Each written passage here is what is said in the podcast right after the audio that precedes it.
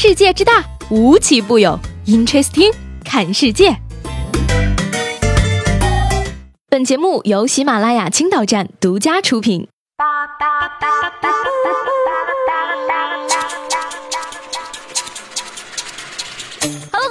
听本期的 Interesting，我是西贝。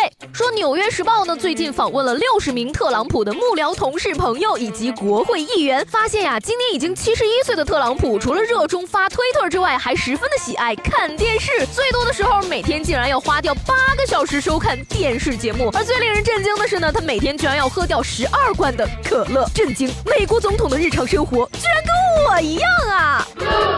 不过我觉得呢，这项调查很明显有一定的水分嘛。川普每天忙着发推特，哪有时间看电视啊？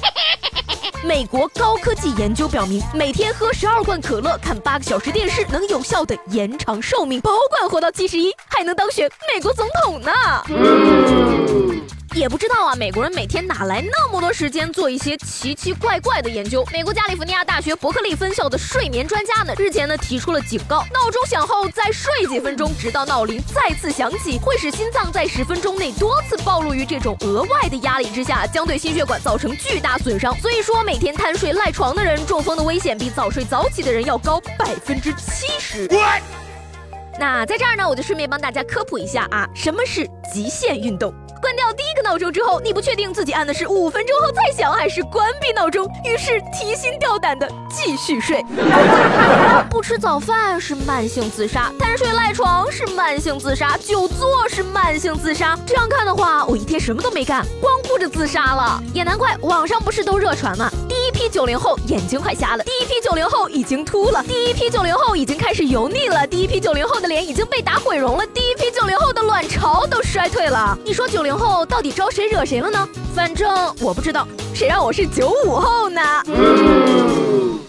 十二月九号呢，在浙江的杭州，一辆奥迪车正在行进的过程中，突然向窗外撒钱。事后啊，女车主称自己当时在开车，因为琐事和男朋友吵了起来。坐在后排的男朋友一气之下，就将钱包里的钱全部撒了出去。车子来来往往，加上风一吹，所以钱就吹得到处都是了。支持正能量，我就喜欢你们这样纯粹又不做作的情侣。有钱就得任性点，加油！那个顺便预约一下你们下次吵架的时间和地点好吗？讲真啊，男女。吵架和失恋真的没有什么大不了的，你的人生又不是注定只有一个男朋友。嗯，最近啊，宁波的一位网友在网上发帖称，他有个下属，二十九岁单身男，大专毕业独子，关键的是家里居然有六套房产，据说一年收租金就要接近五十万，房产估值差不多要两千多万了，而他居然还赚着每天早九晚六，月入五千多不到六千的低薪工作。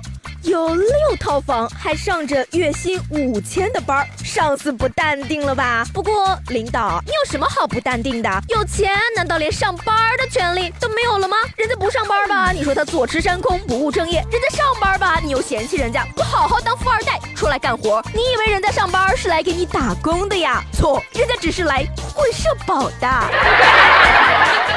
不过呢，六套房啊，对于我来说不是个重点，我就注意到这局了：五千到六千的新工作。让我去哭一会儿。赚钱，赚大钱，赚花不完的钱，从来都是我的梦想。但是呢，追求梦想这种事情啊，还是要趁早。人到中年，梦想也就只剩下发发朋友圈了。不过呢，追梦归追梦，可千万不要骗人哦，不然被打脸的时候可是很疼的哟。近日呢，山东莱阳十四岁男生被美国麻省理工大学录取的事情非常的热闹。根据报道呢，这名少年六岁编程，八岁建网站，十三岁创办公。司十四岁就被麻省理工录取成为预科生，同时呢，清华大学、华南理工、南方科大和加拿大滑铁卢大学也都来争抢这个孩子。接受采访时呢，少年也称自己已经被麻省理工大学录取，打算呀将来学成要回来报效祖国，真是让人忍不住喊一句：少年强则国强，后生可畏呀！不过呢，先别急着夸他，因为这件事儿呢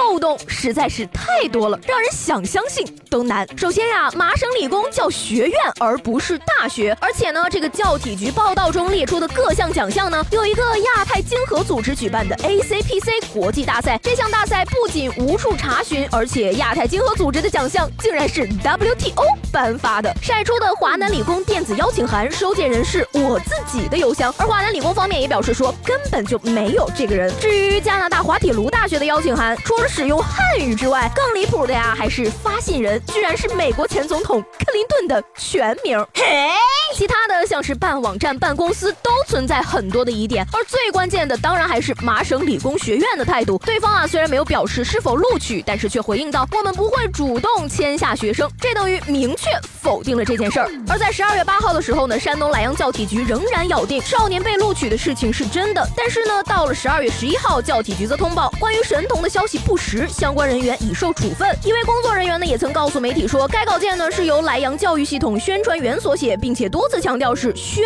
传需要。所以说，这个宣传需要是想表达自己的教育成果有多出众吗？虚假证件齐全，少年主动配合，教体局跟着背书，忽悠套路组合拳呀！不得不说。高实在是高，要不是网友的眼睛雪亮，有多少人差一点儿就掉进了圈套里了？希望呢教体局能明白，教育成果造假呢是真的行不通的。事到如今呢，只希望这件事情呢不要影响了这个少年以后的生活。